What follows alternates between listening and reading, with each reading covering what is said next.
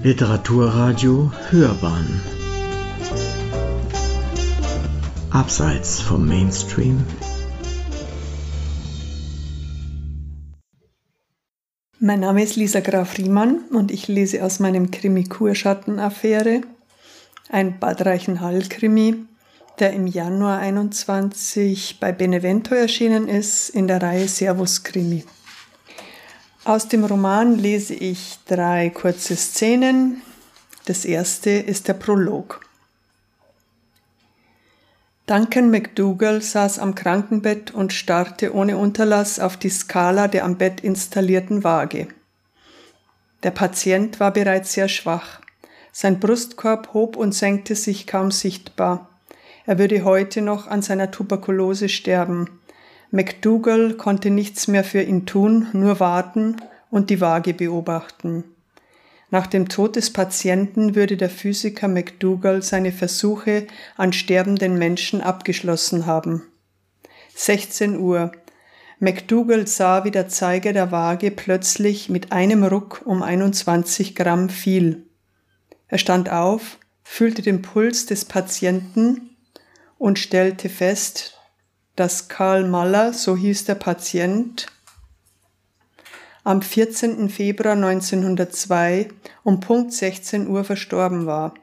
In der Sekunde seines Todes hatte der Körper des Sterbenden genau 21 Gramm Gewicht verloren. Es war das, was der Physiker erwartet und was er auch bei anderen Patienten zuvor bereits festgestellt hatte. Er schloss daraus, dass Karl Mallers Seele ebenso wie die der anderen Patienten ein Gewicht hatte, nämlich 21 Gramm. Bei seinem Tod hatte sie den Körper verlassen und befand sich nun irgendwo außerhalb, befreit von weltlicher Materie. Ob der Tote aus Bad Reichenhall, der jetzt bei Professor Armbruster in der Rechtsmedizin in München lag, ebenfalls 21 Gramm seines Körpergewichts verloren hatte, als seine Seele in die Freiheit entwich, ist nicht bekannt, denn es wurde nicht untersucht. Kein Wunder, denn die Forschungsergebnisse des Physikers McDougall waren von Anfang an umstritten und seine 21 Gramm These wurde von späteren Wissenschaftlern nicht mehr aufgegriffen. Und auch der Christi Himmelfahrttag drei Tage zuvor war keine Garantie dafür, dass die Seele den Ermordeten verlassen und dem in den Himmel aufgefahrenen Christus gefolgt war. Der Tote auf Professor Armbrusters Tisch war am 1. Juni 2019 um 20.15 Uhr verstorben. Die Bad Reichenhaller Fußgängerzone war an diesem Samstagabend nicht mehr voller Menschen gewesen, aber doch noch belebt. Es war ein warmer Frühlingsabend. Ein Pärchen eilte Hand in Hand zum Parkkino in die Axelmann-Stein-Kolonnaden, um den Beginn des Films nicht zu verpassen. Sie hatten sich so auf den Rocketman gefreut, Elton Johns Lebensgeschichte als Musical, und nun waren sie schon fast zu spät dran. Als sie auf den Eingang des Kinos zuliefen, hörten sie ein Geräusch, einen seltsam unpassenden Knall. Gleichzeitig brach auf der Terrasse des in unmittelbarer Nähe gelegenen Hotels Axelmann-Stein helle Panik aus. Menschen schrien, warfen sich zu Boden. Ein Wunder, dass außer dem Opfer kein weiterer Mensch zu Schaden kam. Der Tote war ein angesehener Mediziner aus Berlin. Doch das hatte ihm offenbar auch nicht geholfen. Der Tod war selbst für ihn unausweichlich gewesen. Es klirrte, als Professor Armbruster den Fremdkörper, den er gerade aus der Brust des Opfers entfernt hatte, von seiner Pinzette in eine Petrischale fallen ließ. Die Kugel, die ein Unbekannter abgefeuert hatte. Sie wog genau elf Gramm und hatte mitten ins Herz getroffen. Alles deutete auf einen extrem guten Schützen und auf einen exakten Plan des Täters hin, der wie ein Uhrwerk funktioniert hatte.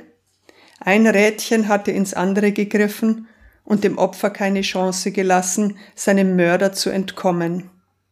Der Schütze musste weit weggestanden haben, sonst hätte das Projektil den Körper durchschlagen und wäre nicht mitten im Herz stecken geblieben. Jede Hilfe war für ihn zu spät gekommen. Das ist also der Fall.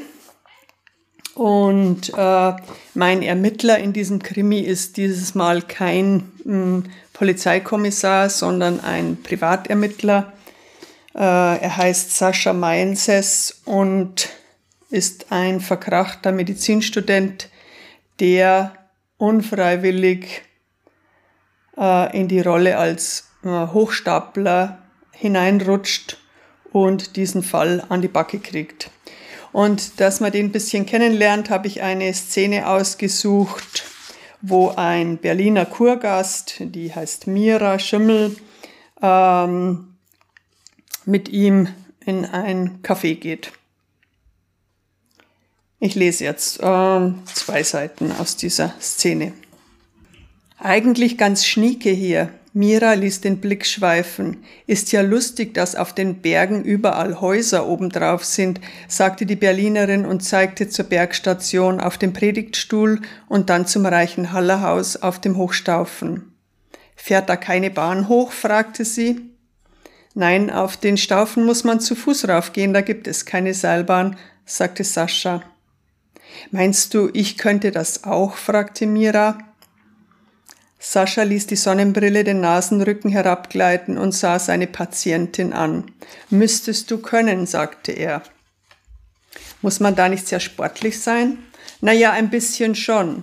Ich bin aber nicht sportlich, im Gegensatz zu dir, so wie es aussieht. Mira musterte seine Muskulatur unter dem Poloshirt und seinen Bizeps, den Sascha unwillkürlich anspannte. Mira grinste, du siehst ziemlich gut trainiert aus.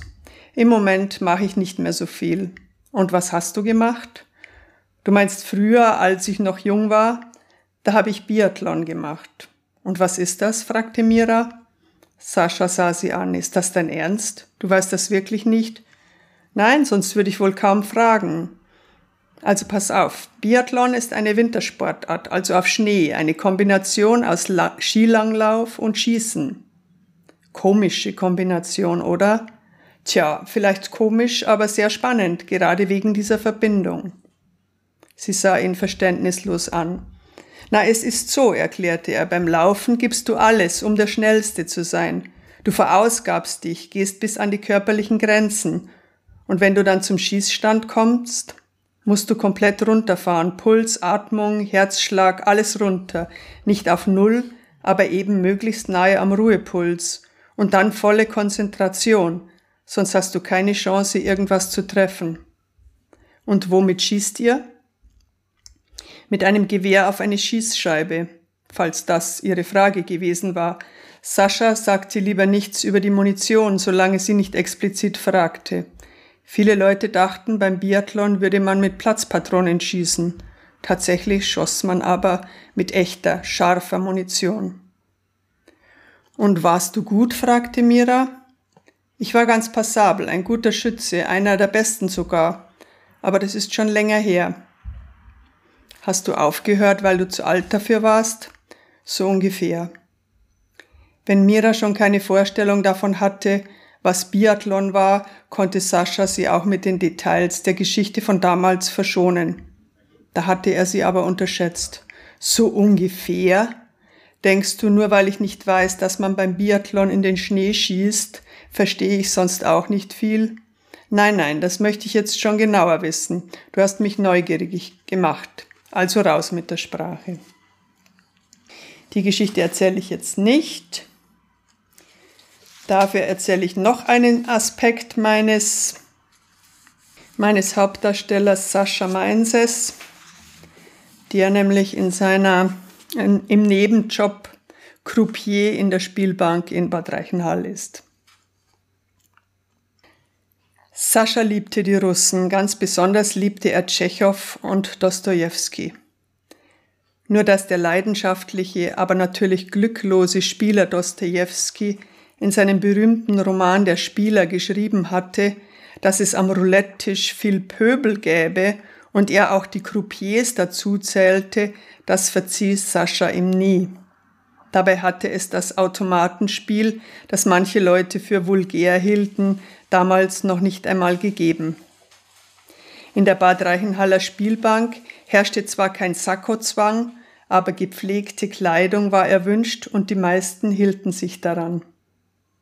Im Großen und Ganzen sogar die Automatenspieler. Wobei einer von ihnen, Stammgast Rainer, Sascha einmal gesagt hatte, es sei schon eine seltene Idiotie, dass er sich extra schön anziehen müsse, um sein Geld im Casino zu verjuckeln.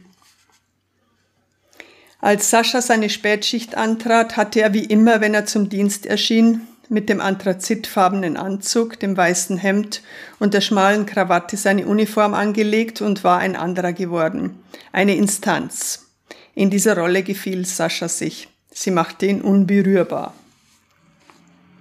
Er löste zuerst den Kollegen am Blackjack ab, danach wechselte er zum Roulette. Drei, vier Spieler befanden sich am Tisch, keiner sprach ein Wort. Ein älterer Typ Mitte 60 stand rechts neben ihm, blauer Anzug, hellblaues Hemd, grauer Kurzhaarschnitt, keine Krawatte. Brillenfassung silberfarben, wache hellblaue Augen, steile Stirnfalten. Ein Denker. Er stand da mit verschränkten Armen und saß Sascha auf die Finger, genauer auf die Finger seiner rechten Hand, mit denen er die Kugel in den oberen Rand des Roulettekessels schoss. Eine, zwei Runden und rien ne va plus. Nichts geht mehr. Der Mann im stahlblauen Anzug beobachtete nur, er spielte nicht. Seine Chetons, wenn er überhaupt welche hatte, bewahrte er in den Sakkotaschen auf. Was wollte der Mann? War er vom Finanzamt oder von der Spielbankenaufsicht? Lag irgendetwas gegen ihn vor? Stand er unter Verdacht? Blödsinn, dachte Sascha, das müsste ich doch selbst am besten wissen, wenn ich mir etwas geleistet hätte, was nicht korrekt ist. Da war aber nichts. Ria. Zwei Frauen betraten den Saal, in dem kleines und großes Spiel ohne Trennung gespielt wurde. High Heels mit 10 Zentimetern plus die Stilettos der Blondine metallisch glänzend, enge schwarze Lederhose, Bluse mit Durchblick, Blazer mit Schösschen über dem wohlgeformten Hintern. Die Blicke aller Männer wanderten zu den vielfachen Highlights dieser Erscheinung, selbst von denen die vorgaben, nicht hinzusehen. Auch von den 64 Kameras der staatlichen Lotterieverwaltung, die sich inner und außerhalb der Bad Reichenhaller Spielbank befanden, waren mit Sicherheit einige auf sie gerichtet. Ihre brünette Freundin hätte Chetons vom Spieltisch klauen können, ohne dass es jemandem aufgefallen wäre, so sehr war die Aufmerksamkeit der Anwesenden fokussiert. Mit Ausnahme von Sascha, denn er war hier der Profi. Die beiden Frauen nicht unbedingt. Die Blonde spielte entweder rot oder schwarz und einmal ihre Glückszahl. Das war die 18. Dann setzte sie wieder auf rot oder schwarz. Ihre Freundin spielte variabler, ein paar Mal Kolonne, also eine der drei Zwölferreihen. Sie hatte damit etwas mehr Glück, machte aber nur kleine Gewinne. Dann spielte sie Carré auf vier Zahlen, schließlich sogar eine Tra Transversale auf drei Zahlen. 19, 20 und 21. Sie spielten beide nicht auf Ex, sondern behielten einen Grundstock an Chetons und flatterten damit bald an die Bar. Die blonde lange Mähne schimmerte im Halbdunkel wie eine Goldader im Fels. Währenddessen stand der Blaumann immer noch da, mit einem Blick kalt wie eine Hundeschnauze und fixierte den Kessel und Saschas Einwurf der Kugel. Auch der Saalchef war auf ihn aufmerksam geworden. In Las Vegas hatte es in den 70er Jahren einen Mathematikprofessor gegeben, der auf die Idee gekommen war, in den Weihnachtsferien mit seiner Frau ins Casino zu gehen und dort ein bisschen zu spielen, zum Vergnügen. Als Mathematiker erkannte er schnell, dass alle todsicheren Systeme, sämtliche Methoden der Spieler, die er dort beobachtete, völliger Blödsinn waren. Sie hatten nicht den Hauch einer Chance, gegen das Casino zu gewinnen. Dann ging er nach Hause und setzte sich an seinen Schreibtisch, um zu rechnen. Zusammen mit seinem besten Kumpel, einem späteren Nobelpreisträger, errechnete er ein System, um das Roulette zu knacken. Die beiden fütterten einen aus heutiger Sicht vorsintflutlichen Computer mit ihren beobachteten und ermittelten Daten und erschienen dann mit ihrem Rechner, dem ersten tragbaren der Welt, erneut im Casino. Die Überraschung gelang, man unterschätzte die beiden Herren und ihre Rechenmaschine und ließ sie herein. Keiner ahnte, dass ihr System tatsächlich Erfolg haben würde. Sie mussten dafür mehrere Faktoren kennen. Das Wurfverhalten des Croupiers, die Zahl der Runden, die die Kugel lief, bevor sie sich auf eine Zahl legte, sowie die geschätzte Geschwindigkeit der Kugel in der ersten Runde des fast widerstandslosen Laufs. Wenn sie dann noch die Möglichkeit rechnerisch einkalkulierten, dass die Kugel springen konnte, bevor sie landete, kamen sie bzw. ihr Computer auf eine erstaunliche Quote bei der Vorhersage, auf welcher Zahl die Kugel liegen bleiben würde. Plus minus zwei bis drei Zahlen nach rechts oder links. Noch genauer ging es nicht, aber das war schon ziemlich präzise. Die beiden Amerikaner gewannen enorme Summen mit ihrer reinen Mathematik. Dann schlug das Casino allerdings zurück und verbot das Mitbringen von Computern in die Spielbank. Thorpe, der Mathematiker, musste sich fortan falsche Bärte ankleben für seine Casinobesuche, um nicht sofort abgewiesen zu werden. Und irgendwann kam er nirgendwo mehr rein, aber er schrieb ein Buch über seine Methode und das wurde immerhin ein Bestseller. Bestimmt hatte das grauhaarige Pokerface dieses Buch auch gelesen. Er beobachtete Sascha jetzt schon einige Runden lang. Der Saalchef wiederum beobachtete ihn, reglos wie eine Gottesanbeterin. Er war bestimmt nicht nur zum Zuschauen gekommen. Als ein Kollege Sascha am Roulette ablöste, ging der Kerl an die Bar, bestellte sich ein Bier und machte sich Notizen. Von dort beobachtete er Saschas Rückkehr zum Roulette, wartete noch drei Runden, dann kam er an den Tisch und spielte. Wie erwartet, setzte er auf einen Oktanten ein Achtelstück des Roulette-Rades. Jeweils ein kleiner Chip, nur ein Probelauf.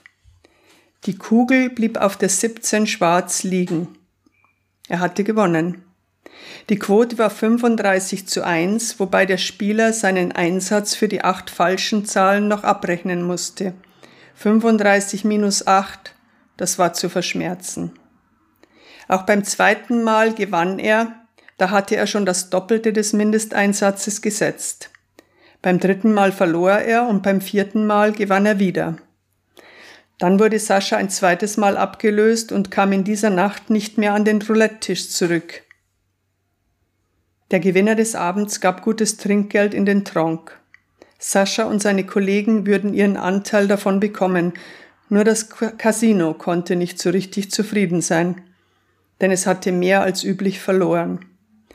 Sascha traf keine Schuld, jeder Croupier hatte seine spezifische Handschrift, das war bekannt aber die allerwenigsten konnten sie lesen. Der Mann im blauen Anzug konnte es, auch ohne Computer. Dankeschön. Herzlich willkommen, Lisa Graf Riemann, dass du da bist. Ich freue mich sehr, dass du gekommen bist. Ich freue mich auch, dass ich da sein kann.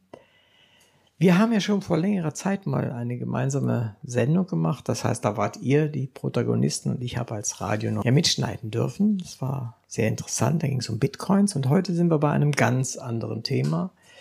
Wobei es geht um Kriminalität. Der eine oder andere vermutet das bei Bitcoins ja heute noch. Aber es geht um ja eine Kurschattenaffäre.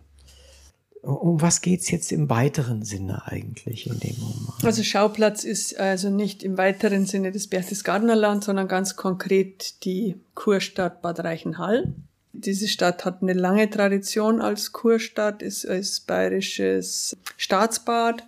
Und da passt natürlich eine Kurschattenaffäre wie die Faust aufs Auge rein.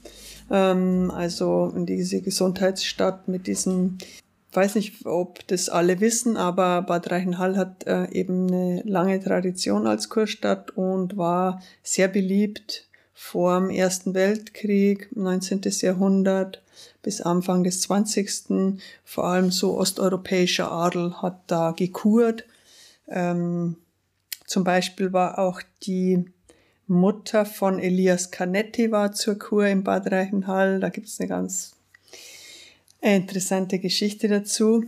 Und ähm, Ja, und in diese Gesundheitsstadt habe ich also einen Krimi hineinversetzt, äh, wo es um eine Kurschattenaffäre, eine Beziehung, wie ich vorgelesen habe, zwischen diese Berliner ähm, Kurgästin Mira Schimmel und dem einheimischen Sascha Mainses geht, der aus einer Dynastie, Familiendynastie stammt von Apothekern und Kurärzten und sowas.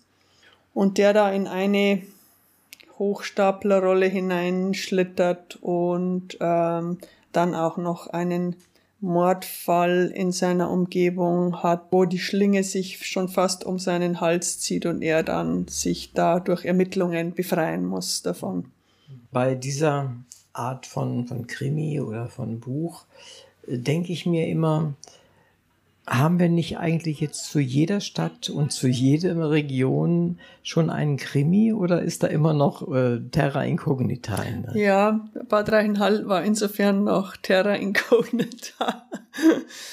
mein Gott, äh, die Leute lieben das, wenn sie in der Umgebung, wo sie leben und äh, in den Städten, die sie kennen, wenn sie da äh, einen Roman haben, der da spielt, wo sie das alles nachvollziehen können wo die Typen wieder auftauchen, wo bisschen was von der Geschichte von der Stadt auftaucht. Das ist dies, dieser Regio-Krimi ist so lange schon totgesagt, aber er lebt immer noch und er verkauft sich auch sehr gut. Warum gerade Bad Reichenhall? Kennst du es besonders gut oder ist es dir besonders seltsam erschienen? Äh, nö, aber ähm, ja, ich, ich wohne zwei, äh, 20 Kilometer weg von Bad Reichenhall. Natürlich bin ich da öfter und ähm, wir haben ja, also ich habe zusammen mit meinem Co-Autor Ottmar Neuburger ein äh, zwei Reisebücher geschrieben aus der Gegend, habe da viel recherchiert und war da auch eben in Bad Reichenhall und, und durch diese Kurtradition äh, fand ich, äh, könnte das mal einen Krimi vertragen, der in diesem Milieu spielt. Ein Krimi vertragen ist eine eine gute Vokabel, das gefällt mir gut. Wie, ist, wie bist du zu dem Verlag gekommen? Dann hast du ein fertiges Konzept vorgelegt oder hast du ein fertiges Buch vorgelegt? Wie seid ihr zusammengekommen? Äh, eigentlich nur ein Konzept. Ich bin äh, vertreten von einem Agenten und der hatte gewusst, dass Benevento äh, neue Autoren sucht, eine neue Reihe aufbaut, nämlich Servus Krimi da gibt's glaube ich, erst mh, hm, sechs oder acht Titel. Und Benevento ist halt auf diesen Alpenraum spezialisiert und da hat es ganz gut gepasst. Ich wollte eigentlich ursprünglich einen Salzburg, ich wollte meinen Hochstapler in Salzburg ansiedeln, wo er für meine Begriffe halt auch gut gepasst hätte. Aber hm, das wollte dieser österreichische Verlag nicht, weil ähm, österreichische Leser das nicht so gern wollen, dass deutsche Autoren an österreichischen Schauplätzen ihre Krimis spielen lassen. Und dann haben wir gesagt, okay, dann hupfe ich da über die Grenze ja. und bin da, bin in Bad Reichenhall, hat auch diese Tradition, hat auch ein Spielcasino, also das hat dann gepasst. Bist du da auch das erste Mal so drauf gestoßen, dass ein Verlag sagt, nee, dann aus dem und dem Grund lieber anders? Oder das war das für dich auch eine neue Erfahrung? Ich habe noch nie für einen österreichischen Verlag jetzt ähm, ähm, als Romanautorin gearbeitet. Ja, das war schon neu für mich. Andererseits glaube ich, haben sie fast recht, weil ja, ich bin halt wirklich nicht in Österreich sozialisiert und kenne Bayern natürlich viel besser als Österreich. Also. Ja, schon. An was man alles denken muss, wenn man, wenn man Bücher verlegt. Das ist ja, manchmal, ja. manchmal erstaunlich, ja. Äh, mal ganz abgesehen vom Cover, aber da. Aber ja. hab, ich habe jetzt Anfang des Monats, also am 2.11. habe ich in Wien eine Lesung da bin ich schon gespannt als bayerische Krimi-Autorin sozusagen. Und am 6. November sind Altstadtbuchtage in Salzburg. Da werde ich auch lesen, zusammen mit Kollegen. Eine, eine aus Bayern und eine aus äh, Österreich. Ich habe auch schon in Österreich gelesen, aber immer als bayerische Autorin. Hm, Kommen wir direkt zu dir. Du warst auch viel unterwegs, kennst also in Europa vor allen Dingen auch äh, verschiedene Länder recht gut, hast, schreibst auch darüber. Wie hilft das bei deinem Schreiben, dass du mehrere Sprachen sprichst? Naja, es ist halt eine gewisse ähm, Aufmerksamkeit für die Sprache ist halt, ist halt da, wenn man, wenn man Fremdsprachen lernt, wenn man Fremdsprachen unterrichtet, wie es ich gemacht habe, äh, wenn man Bücher schreibt über andere Länder. Ich habe zum Beispiel ein Fettnäpfchenführer Spanien geschrieben, wo ich mich auch sehr viel mit diesen kulturellen Unterschieden beschäftigt habe. Und man ist einfach aufmerksamer mit der Sprache, wenn man auch Sprachmittler ist, also wenn man übersetzt. Ich habe zwei Romane übersetzt, einen aus dem Spanischen, einen aus dem Brasilianischen. Das ist halt immer eine Schulung, eine gute Schulung für die Sprache aufmerksam zu sein, Nuancen zu erkennen, einfach nach dem besten Ausdruck zu, um den besten Ausdruck zu ringen. Ich glaube schon, dass ich bin ein totaler Sprachenmensch Dafür geht mir bei Mathe und Physik ein bisschen was ab, also was ich sehr bedauere, aber es ist halt so, jeder hat seine Begabungen. Und ähm, ich habe ja auch Literaturwissenschaften studiert, romanische, und ja, das ist einfach mein Metier. Ja, du hast deine Magisterarbeit geschrieben in einem interessanten Gebiet, nämlich Erzähler als Chronisten im modernen lateinamerikanischen Roman. Ja. Das schreibt man ja auch nicht mal ebenso. Nee, da war auch äh, 200 Seiten dick, diese Magisterarbeit. Und fing an bei Cervantes, Don Quixote und äh, landete halt dann bei Garcia Marquez und Carlos Fuentes in Lateinamerika bei diesem magischen Realismus. Und äh, die verbindende Figur war immer dieser Erzähler als Chronist, mhm. der immer sagt, ich erzähle die Wahrheit und nichts als die Wahrheit. Und äh, manchmal ist er aber einfach ein Lügner. Wie bist du seinerzeit auf den auf dieses Thema gekommen? Äh, das zusammen mit meinem äh, Magistervater haben wir dieses Thema heraus, weil ich bin so eine Lateinamerika-Spezialistin damals gewesen, habe dann auch für Kindlers Literaturlexikon die ganze Lateinamerikanistik bearbeitet und dann hat er gesagt, er findet die Idee irgendwie toll, weil so dieser lateinamerikanische Roman, der hat so Chroniken abgeliefert für eine Geschichtserzählung von unten sozusagen. Also weil eine Geschichte des Volkes, die nicht so in den Geschichtsbüchern steht. Und das war so eine richtige Konstante damals. Der Garcia Marquez hat zum Beispiel einen kurzen Roman geschrieben, der hieß Chronik eines angekündigten Todes. Und da ist dieser Erzähler sehr unzuverlässig, aber es war einfach eine schöne Idee und gerade und in der spanischen Literatur geht es los bei Cervantes. Der hat auch einen Erzähler, der sagt, ich erzähle euch jetzt diese wahnsinnige Geschichte von diesem verrückten Ritter, der da mit dem Papierbecken auf dem Kopf und mit der mit dem Holzschwert da losrennt und gegen Windmühlen kämpft. Du sagst, du bist auch ein bisschen Spezialistin zu der Zeit gewesen für Südamerika. Ähm, wenn du einen Unterschied zur, zum Mutterland in der Literatur definieren solltest, was fällt dir als erstes ein?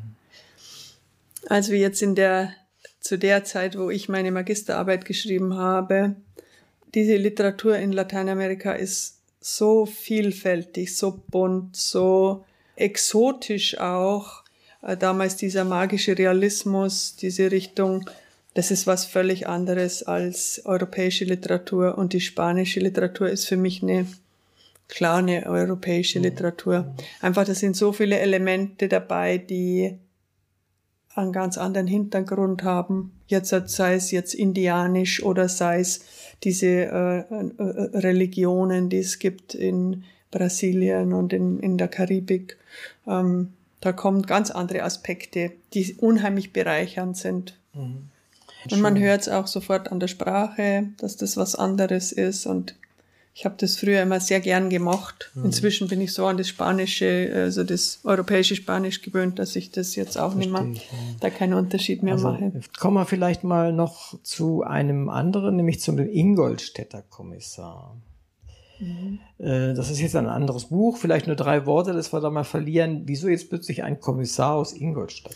Also das waren meine Anfänge und also so wie ähm, so wie ich also umgezogen bin, die Regionen gewechselt habe, so habe ich meine Kommissare auch gewechselt. Mhm. Äh, ich hatte eine Ingolstadt-Trilogie, das waren meine ersten drei Krimis. Und also das erste, erste hieß Eine schöne Leich, dann das Donaugrab und was war das dritte? Äh, die Eisprinzessin. Und dann haben wir den sogar nochmal aufleben lassen in einem Band, der am Chiemsee spielt. Aber da war er dann so als privater, halb privater Ermittler mit dabei, der Kommissar Meissner. Und damals war ich noch sehr unsicher, auch so mit, ich habe ja für Polizei gedolmetscht. Also da gegen Pfaffenhofen, Ingolstadt und dann am Flughafen in München für die mhm. Bundespolizei. Mhm. Und dann war ich doch noch so unsicher mit meiner Polizeiermittlungsarbeit und so. Und dann hat mir ein Ingolstädter ähm, Kriminalhauptkommissar AD hat mir dann nach dem ersten Band eine Postkarte geschrieben oder einen Brief und hat mir geschrieben, ah, er findet den so toll, den Kommissar Meissner, und der könnte bei ihm in Ingolstadt jederzeit da beim Polizeipräsidium ein- und ausgehen.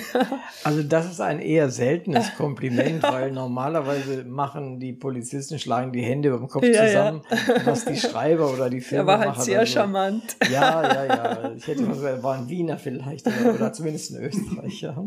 Nein, aber äh, das ist eher wirklich auch nur andeutungsweise ist das.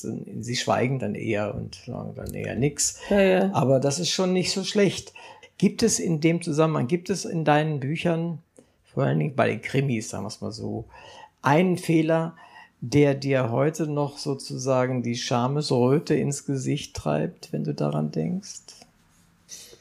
Hm, nee, eigentlich nicht. Also es hat mich auch niemand darauf aufmerksam gemacht, dass da irgendwas überhaupt nicht passt. Na, manchmal hat man ja sowas so nach ja. Lese, oh Gott, oh Gott, oh Gott, das habe ich aber ganz schön Mist gemacht, aber ist nicht der Fall. Umso besser. Nö, also, Umso also besser. ich, ich, zum Beispiel mein Erstling, äh, also manche Bücher bleiben ja dann irgendwann auf der Strecke, die werden dann nicht mehr verlegt, weil sie halt zu wenig Abnehmer mhm. haben. Aber mein Erstling ist, verkauft sich immer noch total gut, sehe ich immer in der Abrechnung, es freut mich immer. Weil es ist ja doch schon sehr lange her und irgendwie kann ich mich natürlich auch nicht mehr so identifizieren. Ich bin ja, man entwickelt sich ja wie als Mensch, entwickelt man sich auch als schreibender Mensch weiter und viele Sachen, wenn ich die aufschlage, denke ich mir, oh, würde ich heute ganz anders machen. Aber mein Erstling sticht da immer raus und da, das freut mich immer sehr. Ja, manchmal ist es auch so, das höre ich gar nicht so selten, dass die ganz frühen Sachen immer noch A sehr geliebt werden und B auch noch von der Qualität her akzeptiert werden als so Dinge, die, die in um Umbruchszeiten passiert sind, wo man noch nicht wieder genau weiß, komme ich da jetzt an, wo ich hinsteuere oder, oder nicht. Mhm. Äh, ich kann das durchaus verstehen, ja. Also. Mein Erstling ging auch äh, ziemlich glatt durch. Da haben die dann im Verlag gesagt, ja, der war ja schon so rund. Also seltsamerweise, weil da war ich ja Anfängerin. Und dann der zweite dagegen war ganz schlimm. Also der, der hat dann dem Verlag gar nicht gefallen. Also haben sie viel auszusetzen gehabt. Sogar, da musste ich eine, eine wichtige Figur sollte ich ändern. Mein Mann hat gesagt, nein, das machst du auf keinen Fall. Du darfst dich nicht so verbiegen. Er sitzt da und lächelt. Und ich bin aber dann immer so pra pragmatisch und sage dann, nee, ich will, dass das verlegt wird und dass ich will mich jetzt da nicht ewig rumstreiten. Ich mache jetzt da die Änderungen. Und aber das ist, glaube ich, nicht gut gegangen damals, weil die, als ich dann fertig war und das abgegeben habe und dann wurde das gedruckt und so weiter, dann kam ich nach Ingolstadt zum Lokalradio und der Redakteur, der hat eigentlich mich immer so begleitet und war immer in Kontakt mit dem. Und dann habe ich gesagt, Tom, wie hast du den zweiten Band jetzt gefunden? Sagte, ja gut, aber du weißt du, so nach zwei Drittel, da ist da irgendwie so ein Bruch drin und so. Und dann hat er genau diese, ja. praktisch diese Verschiebungslinie, da hat der aufgedeckt auf, äh, auf einen, auf einen Blick. Mhm. Und äh, da habe ich mir dann gedacht, boah, hätte ich vielleicht doch nicht mich so verbiegen sollen. Ja, es ist natürlich immer eine Frage. Das sind ja auch Menschen, die da sitzen. Das sind Lektoren, die da sitzen. Die haben ihre Vorlieben, die haben ihre Ideen, die haben ihre Meinung und sie können sich natürlich genauso gut irren mhm. mit manchem. Ich habe schon ab und zu mal gehört, dass gesagt wird, ja, aus deinem äh, Person XY, da muss aus einem Mann muss unbedingt eine Frau werden und ähnliches mehr. Bei mir war es ein Obdachloser, der da eine eigentlich eine wichtige Figur zur Aufklärung des Falls hatte. Und dann haben die mir gesagt, ähm, nee, Obdachloser im Regio-Krimi, das geht gar nicht. Mhm. Und Das hat mir sehr leid getan. Ich habe den dann nicht ganz rausgeworfen, aber ich habe den ein bisschen abgespeckt, so von der Wichtigkeit. Aber der war mir schon sehr wichtig eigentlich, ja. Hm. Also er schließt sich mir jetzt nicht ganz genau. Es, es hängt sehr davon ab, wie, wie, wie der gemacht ist, natürlich ja, auch. Ja, und es ist, wie du sagst, ähm, die können sich auch irren. Können ja. sich auch irren, ja. ja. Ich habe gerade in letzter Zeit zwei, ich meine, es ist doch schon eine andere Zeit, aber zwei Romane äh, hier gehabt, sozusagen. Einer kommt noch wieder, aber den habe ich auch schon mal gehabt. Da geht es um Sandler letztendlich, also auch Obdachlose. Mhm. Äh, einmal war das eine Dame, die auch äh, Illustrationen macht, also nicht Illustrationen, ist falsch aus, sondern Porträts mit entsprechendem persönlichen äh, ja, Geschichten da dran. Und das andere ist ein richtiger Roman, der hat auch einen Preis bekommen jetzt, oder war zumindest auf irgendeiner äh, wichtigen Liste. Also das ist, hat, hat auch seine Inhalte geändert, ja. Also das, was, was man akzeptiert heutzutage, das ist natürlich auch alles Moden unterworfen. Mhm. Und ein Regio-Krimi, hm, warum soll da keine keine. Äh, Im Regio-Krimi, ich finde das Genre ja eigentlich schon, also Krimi überhaupt, aber auch der Regio-Krimi ist, kann sehr vielseitig sein. Ja. Also man kann da ganz viele Inhalte eigentlich unterbringen. Ähm, die Form ist relativ offen. Es ist halt dieses mit diesem, mit dieser Region, die da vorkommen soll, aber selbst das kann man verschieden aufziehen. Also aber man kann das intelligent machen und äh, vor allen Dingen auch so, dass es gar nicht dieser Holzhammer ist. Und ich glaube, äh, gerade in Bezug auch auf äh, dein Bad Reichenhall-Krimi ist das, ist das durchaus auch gelungen. Und dadurch, dass du dich an der Stelle, glaube ich, auch austoben kannst in den realistischen Reisebeschreibungen und nicht so auf diesen diesen, ich weiß was, Druck hast, ja. Mhm. Das gibt's ja oft bei, bei Schriftstellern, die etwas gelernt haben, etwas wissen und sagen, das muss ich jetzt aber loswerden und dann kommt dann dahin, dass, wenn man das dann zu sehr merkt, dann geht einem das ja auf den Keks. Ne? Mhm. Insofern finde ich, dass du das nicht tust und das ist auch ganz wichtig. Danke. Und äh, also ich meine, wenn man eine, ich mag ist der falsche Ausdruck, sondern wenn man eine Marktmöglichkeit sieht für das, was man schreibt und das ist der Krimi, den du schreiben möchtest. Warum den nicht zu Hause an, anlegen oder mhm. in dem Zuhause, in dem man gerade mhm. ist? Mhm. Ja, ich meine, morgen bist du an der Küste vielleicht und dann wird es da ein Amrum-Krimi oder was? Ja, das glaube ich nicht. Ich bin Art. so ein richtiger, so ein Bergbewohner geworden und wenn, dann ist es schon noch mehr Süden. Dann okay, ist es Spanien okay, oder so. Okay, verstehe ich, ja, ja. Ähm, wie weit treibst du das mit dem Wiedererkennen in Bezug auf die ja, Motive der Opfer, der Täter, der Kriminalmenschen? Wie, wie siehst du das? Also in dem Fall habe ich jetzt kein, ist ja, also ich meine, man darf ja nicht spoilern, aber es ist jetzt keine, mh, mm, keine regionale, mh, mm, kein regionaler Hintergrund. Ich meine, das kommt vor, aber nicht in der, das kommt zum Beispiel vor, äh, also es sind halt einfach so Reichenhaller Themen schon drin. Also das eine diese Kursache, das andere die, ähm, die Gebirgsjäger, also die Kaserne und die Themen, die da ein bisschen dabei sind, wird wahrscheinlich auch nicht allen gefallen. Aber ähm, aber, aber, aber das Verbrechen an sich ist kein spezifisch Reichenhaller Verbrechen.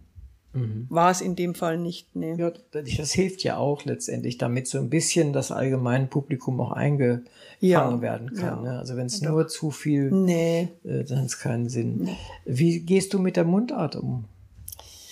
Ja, in der wörtlichen Rede kommt es natürlich schon manchmal. Ich habe dann da ein, einmal ist da einer auf einer Alm und da ist so eine alte Sennerin da und die spricht natürlich mehr Mundart als jetzt ähm, mein Sascha. Aber es kommt, es kommt aber vorsichtig, weil es sollen ja auch Leute lesen können, die jetzt mhm. keine, kein Bayerisch als Muttersprache mhm. haben. Verstehe. Was hat es denn mit der belgischen Miss Marple auf sich? Die belgische Miss Marple, die wohnt in Südfrankreich im ähm, Regionalpark Haute-Languedoc und ist da eine Privatermittlerin in einem südfranzösischen Dorf. In meinem Roman Madame Merx trinkt keinen Wein. Das ist ein einmaliges Ding geblieben Ich wollte, meine Familie hat so ein altes Steinhaus in Südfrankreich gekauft und renoviert und ist eigentlich immer noch am Renovieren oder schon wieder.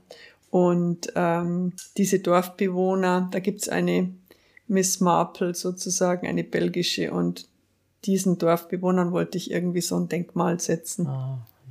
Das, ich wollte gerade fragen, wie kommt bitte schön da gerade eine belgische Miss Marple hin? Aber wenn die da, in dieser lebt, Gegend sind sehr viele Ausländer, europäische, also Belgier, Holländer, eine Amerikanerin, Deutsche natürlich. Mhm, mh. Das sind so diese wunderschönen alten Steinhäuser im so bisschen 50 Kilometer von der Küste weg, schon so in den beginnenden Savannenausläufern. Eine wunderbare Gegend, wild romantisch. Mhm. Und da haben sich halt in den 90er Jahren so äh, europäische Ausländer eingekauft, weil die Franzosen haben da ja eine wahnsinnige Landflucht. Da steht also viel leer und da kann man dann solche Häuser erwerben und mhm. wieder herrichten. Es wird irgendjemand wird es in einer Rezension vielleicht geschrieben haben oder wenn nicht, dann war es ein guter Einfall von dir, weil das ist so eine Vokabel mit der belgischen Miss Marple. So. Äh, das es gibt ja schlechtere äh, Komplimente, die man, die man haben könnte. Insofern ist das, denke ich mal, auch ganz schön. Dann habe ich gelesen, du bist auch Jurymitglied bei der Vergabe des Friedrich Glauser Preises gewesen. Ist ja. schon ein bisschen her, aber. Ja. Äh, zwei, drei Jahre. Wie kommt man daran? Ja, da wird man angesprochen und gefragt, ob man es machen möchte und er erklärt sich dann irgendwann bereit. Ich habe es mir nicht vorgestellt, ähm, dass es so viel Arbeit ist, wie es war. Äh, also man, der, also der, unser Brief, äh, unser Briefträger ist schier äh, zusammengebrochen unter den Bücherpaketen. Es sind sehr viele Neuerscheinungen gewesen und muss halt alle möglichst wenigstens kursorisch mal durchgehen. Und dann hat man diese Sitzungen und ähm, ja, es war eine Menge Arbeit und wir haben damals den, wir waren uns nicht ganz einig, jeder hat für seinen Titel gekämpft. Äh, es ist viel, viel Arbeit ja. und das sieht immer niemand so richtig. Genau. Und es würdigt eigentlich auch keiner ja, so richtig. Das ja. stimmt. Ja, und jetzt äh, kommen wir nochmal zu deinem neuesten Werk, nach, nach meiner Kenntnis zumindest dem mhm. neuesten Werk. Ähm, das ist etwas, was jeder kennt, nämlich Dallmayr. Ich schenke mir jetzt die Frage, wie viel Wirklichkeit steckt da drin. Aber es ist vielleicht doch ein bisschen Mut erforderlich, an so ein Thema heranzugehen, oder? Bin ich da falsch? Ja, äh, Mut und eine gewisse Naivität wahrscheinlich auch. Weil sonst hat, wenn man nur die Bedenken da so schwer vor sich herträgt, dann kriegt man nichts zu Papier. Also ich habe äh, sehr viel recherchiert, aber dann nach einem halben Jahr oder so habe ich gesagt, so und jetzt muss auch mal Schluss sein, weil ich kann jetzt noch zwei Jahre recherchieren, aber ich muss jetzt einfach mal was schreiben. Und dann sind 640 Seiten geworden, äh, also mehr als geplant. Es hat Spaß gemacht, sich da einzuarbeiten und die historischen ähm, Fakten, die drin sind, die sind natürlich recherchiert und die stimmen auch. Aber ich musste natürlich viele Figuren mehr erfinden, um da richtigen tollen Kosmos zu haben und verschiedene Milieus abzubilden. Und von daher ist es ein fiktiver Roman. Mhm. Wie machst du das? Die Zeit, in der das spielt, ist ja Ende des vorvorigen Jahrhunderts, muss man ja jetzt mhm. schon sagen. Mhm. Äh, wie hast du dich da eingearbeitet? Das, äh, historische Romane sind, sind Glatteis. Mhm. Wie hast du das gemacht? Naja, ich habe, ähm, also Dallmayr ist halt ein Geschäft, was, äh, was auch damals schon in den Münchner Neuesten Nachrichten seine Anzeigen veröffentlicht hat, also an Silvester natürlich, vor allen Dingen an äh, Aschermittwoch, die ganze Fischauswahl und so weiter. Ich habe recherchiert in der Staatsbibliothek und im Münchner Stadtarchiv habe ich einfach alles, was ich zur Familie und zu dem Geschäft gefunden habe, ähm, durchgeschaut. Äh, ich habe äh, Bewerbungen gefunden einer Buchhalterin um 1900 bei Dallmayr die dann den schönen Namen Balbina Lutzenberger hatte. Und dann der Name Balbina hat mir dann so gut gefallen, dass ich den gleich für eine Figur verwendet habe. Ja, ich habe halt alles gelesen, was ich fand. Es gab dann Gott sei Dank eine, eine Chronik über die Familie Randelkofer von 1927 mit schönen Fotos drin. Äh, die habe ich dann jetzt letztendlich auch bekommen von digitalisiert von der Uni Regensburg. Das finde ich natürlich wunderbar, wenn diese Sachen digitalisiert werden und wenn man die einfach bestellen kann mhm. und als PDF kriegt. Ja, eben alles, alles inhaliert, was es gab. Und dann beim Schreiben muss man ja auch wieder ständig nachschauen. Da muss man schauen, Straßennamen, hieß die Straße damals so? War natürlich klar, dann zum Beispiel Pacelli-Straße, man dachte, nee, das geht, das gibt's nicht. Äh, das ist ja dann, das ist ja viel zu spät, der Pacelli. Und dann habe ich nachgeschaut, da war natürlich der Straßenname anders. Mhm. Also das kann ich sagen, da kann mir bestimmt was durchgerutscht sein. Äh, da werde ich nicht alles gefunden haben, aber ja, oder Straßenbahnlinien, was war damals schon elektrifiziert und wo ist die Linie hingefahren und so. Ja, ich habe eine, eine Grundsatzfrage, äh, die sich mir immer aufdrängt bei diesen historischen Stoffen, vor allen Dingen, wenn die, um die es geht, äh, nicht die Personen, aber die Firmen noch überleben oder noch existieren. Wie ist da eigentlich die Rechtslage? kann man einfach zu äh, so einer Familie und so einem Unternehmen irgendeinen Roman dazu schreiben? Mal abgesehen, dass man die frühen äh, Dinge vernünftig übernimmt, meine, kann man das einfach so machen? Ja, das darf man schon machen. Äh, es geht ja um Persönlichkeitsrechte, aber in dem Fall, also aus dem Band 1 sind alle äh, Personen verstorben. Es sind auch alle die verstorben, die diese Personen noch gekannt haben könnten und sagen könnten, nee, nee, das war ganz anders oder so. Ähm, und vor allen Dingen, ich, ähm, äh, ich äh, erzähle ja nichts Negatives über diese Figuren. Also es ist ja kein, ähm, also ich mache ja diese Familie nicht schlecht oder den Laden, ganz im Gegenteil. Also das äh, müsste sich keiner in seinen Persönlichkeitsrechten beeinträchtigt fühlen. Ja, ich verstehe das, was, was du meinst. Aber Und äh, also wo es natürlich der zwei, also der erste Band äh, umfasst die Jahre 1897 bis 1900, mhm. endet in der Silvesternacht 1900. Um, der zweite Band umfasst die Jahre 1905 bis 1920. Das heißt also Erster Weltkrieg. Das heißt ähm, Aufstieg dieses äh, Feinkosthauses Dallmayr unter der Führung der Matriarchin Therese Randelkofer. Äh, Höhepunkt 1912 mit dem Bau dieses Hauses, so wie es heute noch da steht in der Dienerstraße.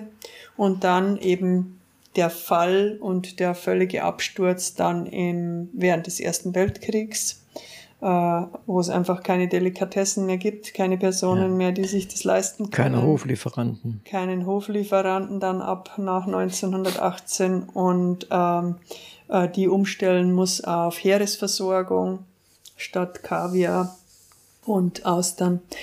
Gut, endet dann 1920 der dritte Band. Der wird natürlich dann interessant. Der würde von 1933 bis 46 spielen 33 nicht wegen den Nazis, sondern weil da der Kaffee nach, äh, zu, zu Dallmayr kam. Und zwar durch die. Der Kaffee was? Der Kaffee. Der Kaffee, also die ah. Okay. Ja, ja, okay.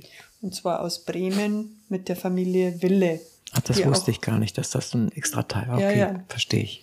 Und, ähm, und da ist es natürlich, da ist natürlich Fingerspitzengefühl verlangt und ich war jetzt sehr glücklich, als ich jetzt, ähm, also ich bin, der, also der Band 2 ist fertig soweit und der Band 3, mit dem fange ich jetzt an mit der Recherche und äh, da war ich sehr glücklich festzustellen, dass der damalige äh, Dallmayr-Chef ähm, kein Parteimitglied war und deswegen von den, von den Nazis äh, Einbußen, also in, äh, wurden keine Bestellungen mehr für Bankette, für offizielle bei Dallmayr bestellt.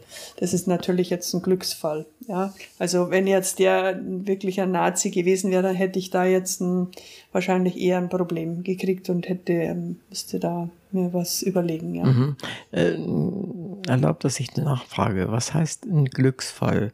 Weil du dadurch keine rechtlichen Nachfragen befürchten musst, keine Probleme befürchten musst oder, oder warum meinst du? Es wäre ja spannend weil zu, jetzt, zu weil ich berichten. Jetzt eine, eine Hauptfigur in dem, in dem dritten Band, äh, weil der Gott sei Dank kein Nazi war.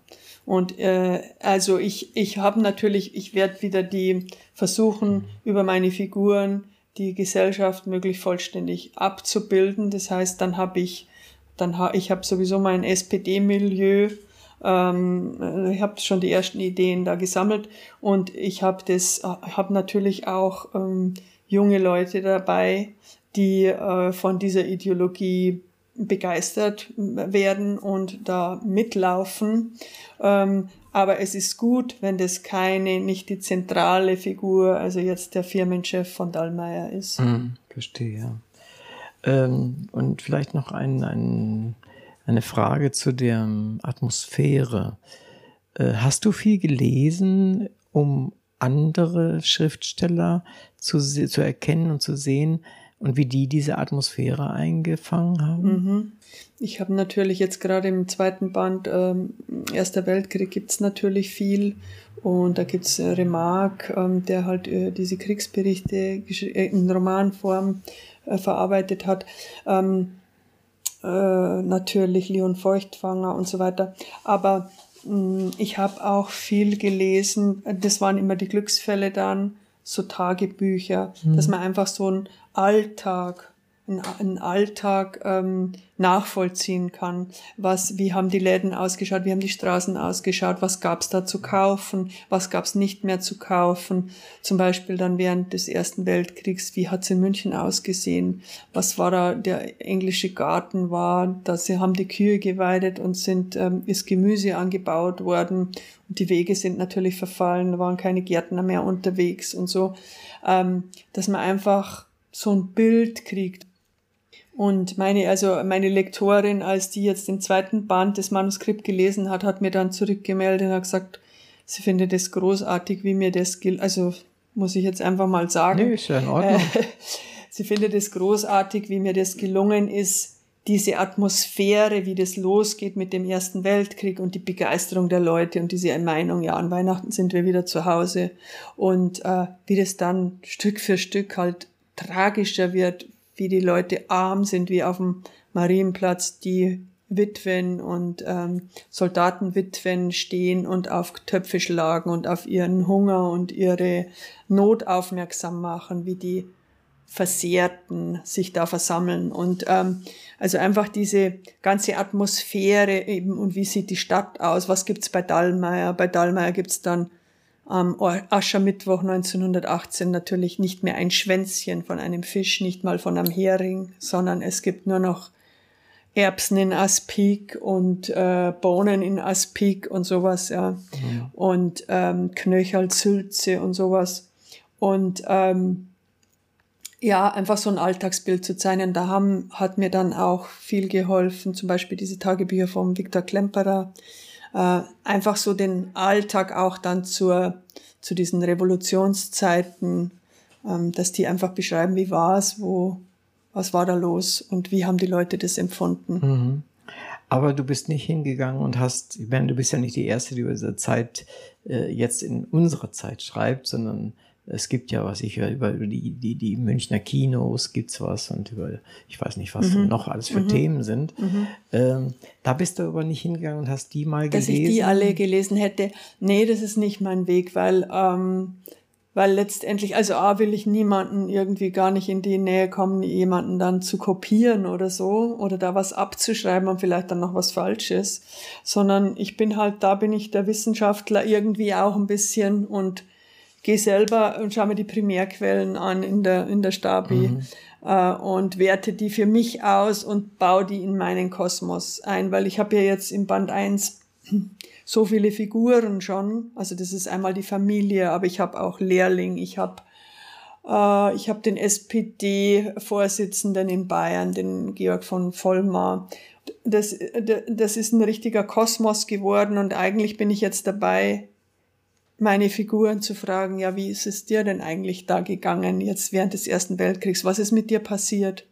der Lehrling wandert zum Beispiel aus nach Südfrankreich, wird Chocolatier. Der ist dann in Frankreich und dann bricht dieser Erste Weltkrieg aus.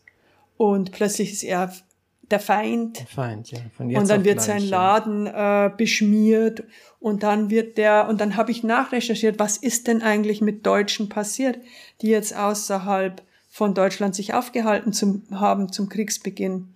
Und dabei habe ich dann festgestellt, dass die Franzosen tatsächlich deutsche wehrfähige Männer gezielt eingefangen und festgenommen haben und interniert haben, um sie davon abzuhalten, nach Deutschland zu kommen mhm. und gegen sie zu kämpfen. Mhm. In, in, und, ähm, und da gab es zum Beispiel so ein Internierungslager in, ähm, bei Brest in der Bretagne, eine so eine Halbinsel. Und da sind die interniert worden, und zwar von 1914 bis 1920. Die waren so, sehr lange dort. Und es waren praktisch junge Männer, die auf dem Rückweg in den Schiffen waren von Amerika mhm. und die sind im Ärmelkanal aufgebracht worden, die Schiffe, und dann sind die äh, Leute da interniert worden und die waren dann sechs Jahre da zur völligen Untätigkeit äh, verurteilt, haben dann dort eine Lagerzeitung geschrieben und, mhm. und da gibt's viele Zeugnisse, da gibt's so eine Initiative, deutsch-französische, die sich um die Aufarbeitung da kümmert und da konnte ich dann meinen Ludwig aus dem Dallmayr den habe ich dann halt in dieses Lager bringen lassen und habe diese Geschichte dann so verstehe, miterzählt. Verstehe. Also das klingt auf jeden Fall sehr, sehr spannend und äh, gut recherchiert, was ganz wichtig ist. Mhm. Gerade bei diesen historischen Stoffen kann man richtig viel verkehrt machen ja. und äh, sehr oberflächlich auch machen. Und ich mhm. habe auch schon das eine oder andere Buch gelesen, wo ich so gedacht habe, na ja, also das hättest du dir auch sparen können. Und das wäre schade drum. Und das ist gerade bei dem, was du schreibst, überhaupt gar nicht der Fall.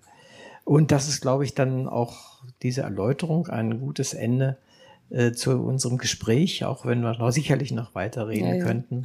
Äh, und vielleicht findet sich eine Fortsetzung irgendwann mal. Vielleicht könnte man noch sagen, dass der erste Band Dallmayr, Der Traum vom schönen Leben im Penguin Verlag, Richtig, ja, am genau. 9.11. Genau. erscheint. Genau, das ist jetzt den, ja, ist ja, steht ja vor der Tür und ist ja. genau das richtige Weihnachtsgeschenk. Insofern. Genau. Äh, das ist ein, ein Pfund Literatur ja. sozusagen zu Weihnachten. Äh, und dann noch mit so einem Thema, äh, Dallmayr, das in in Bayern bestimmt jeder kennt und in, in, in der Bundesrepublik insgesamt auch sehr, sehr bekannt ist. Ja. Äh, aus Film und Fernsehen. Ja, und ich meine, es ist halt ein, ein weltweit agierendes äh, Unternehmen und erfolgreiches Unternehmen und am Ursprung steht eine Frau, nämlich Therese Randelkofer, ja, die ja. 1897 das übernommen hat und groß gemacht ja. hat. Und da, vielleicht können wir das bei, tatsächlich bei einem weiteren Termin mal machen, wenn das zweite herausgekommen ist, weil äh, mich würde schon interessieren, ob du vielleicht in dem ersten oder im zweiten Teil, je nachdem wie die Zeitlinien dort sind, äh, darauf eingegangen bist, was zeitgleich in München an Fraueninitiativen lief, also die Gründung mhm. des ersten Frauenclubs und so weiter genau. und so genau. fort. Das äh, Atelier, äh, Hofatelier, ganz genau. Äh, Elvira. Und, genau, ich arbeite ja auch mit der mit meiner, mit einer Freundin zusammen, die sie die Bücher darüber geschrieben hat, mhm. dann tatsächlich aber historische Bücher mhm. letztendlich. Und da bin ich gespannt, ob du das einbaust, wie du das mhm. einbaust. Mhm. Und ich finde es schön, wenn das so eingebaut würde. Weil das ist halt wenig bekannt, immer noch, trotz der Bücher, die sie geschrieben hat jetzt. Ähm, jetzt, wenn ich schon über die spreche, also Ingrid Richardson hat das gemacht mhm. und äh, das finde ich, frage immer mal danach, inwieweit das in anderer Literatur auch ein Echo findet. Und das ist, äh, denke ich mal, ganz, ganz interessant. Dann gibt es noch, haben wir auch vergessen, oder ich vergessen zu sagen, zu dem ersten Buch, nämlich zu der genau die Kurschattenaffäre. Gibt es einen zweiten Teil, der auch in in Bad Reichenhall spielt. Äh, wie, welchen Titel wird er tragen? Die weißt? zweite Geige. Die zweite Geige. Okay. Alles klar. Weil in Bad Reichenhall gibt es nämlich, äh, vielleicht interessant zu wissen. Unbedingt. äh, ein philharmonisches Orchester. Und zwar das einzige außerhalb von München. Ah, okay. Äh, und die zweite Geige hat natürlich damit zu tun und die Bad Reichenhaller Philharmonie hat eine eigene äh, Wirkungsstätte, die Konzertrotunde, ein sehr schöner Konzertsaal, auch aus der Jahrhundertwende. Und in diesem Milieu spielt dann der zweite Krimi. Ich merke schon, ich muss doch mal wieder nach Bad Reichenhall. Ja, das lohnt sich. Vielleicht trinken wir da mal einen Kaffee. ja, zusammen. genau.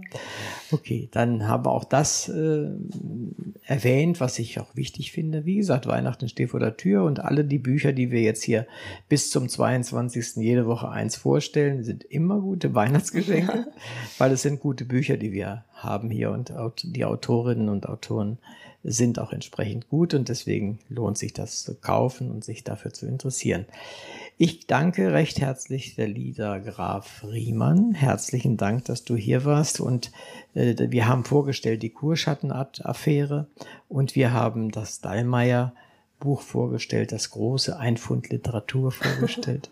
und herzlichen Dank, liebe Lisa, dass du hier warst und dass du dich mitten zur Rush Hour nach Schwabing getraut hast. Ja, mit deinem danke. Auto. Und das nächste Mal komme ich mit der U-Bahn. Dankeschön. Eine gute Wahl. Vielen Dank.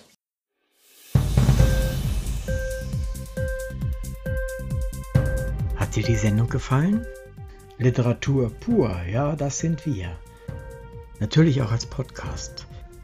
Hier kannst du unsere Podcasts hören. Anchor, Spotify, Apple Podcast, iTunes, Google Podcasts, radio.de und viele andere mehr.